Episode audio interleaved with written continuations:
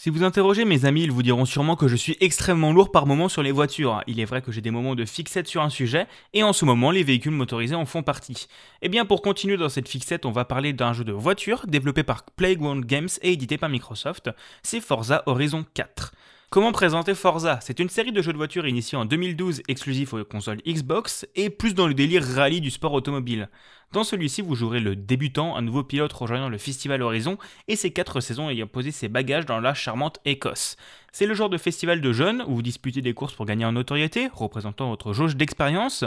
Au début du jeu, chacune des saisons se termine par une course contre un véhicule spécial, je ne vais pas vous dire quoi quand même, hein. mais par la suite, les saisons suivront le rythme normal des nôtres proposant des événements temporaires variés. Au niveau du gameplay à proprement parler, vous aurez à vous déplacer dans un monde ouvert pour passer de course en course, sur route, sur terre, sur plage, qui font des boucles ou juste un simple aller, en bref, des courses très variées. Les sensations de conduite sont très bonnes et surtout plutôt réalistes, chaque voiture aura ses propres capacités d'accélération, d'adhérence de poids ou encore de vitesse de pointe, ce ne sera clairement pas Mario Kart et ce sera beaucoup plus technique.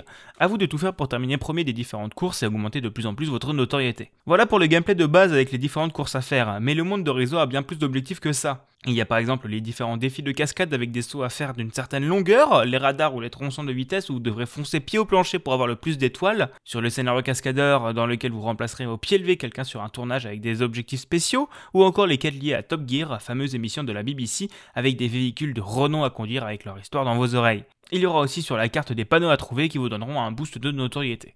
En plus de tout ce contenu déjà gargantuesque, Playground a ajouté d'autres contenus. Déjà un mode Battle Royale appelé The Eliminator où vous lancerez dans des courses sauvages avec d'autres personnes pour les éliminer, mais aussi le premier DLC appelé Fortune Island orienté autour de la conduite en milieu extrême sur une île en proie à des conditions météorologiques compliquées, et enfin le DLC Lego Speed Champions vous mettant entre les mains des voitures en Lego dans un monde en Lego. J'ai bien rigolé lors de l'annonce de celui-ci. Pour terminer, Forza Horizon 4 est peut-être le jeu de voiture sur lequel j'ai passé le plus de temps. C'est un plaisir d'explorer le monde ouvert et de conduire dans Édimbourg, mais aussi de faire la tonne de contenu qu'on a à notre disposition, dans laquelle on pourra piocher pour passer le temps. Il est disponible sur Xbox One et Series ainsi que sur Windows 10 au prix de 70 euros ou alors dans le Game Pass.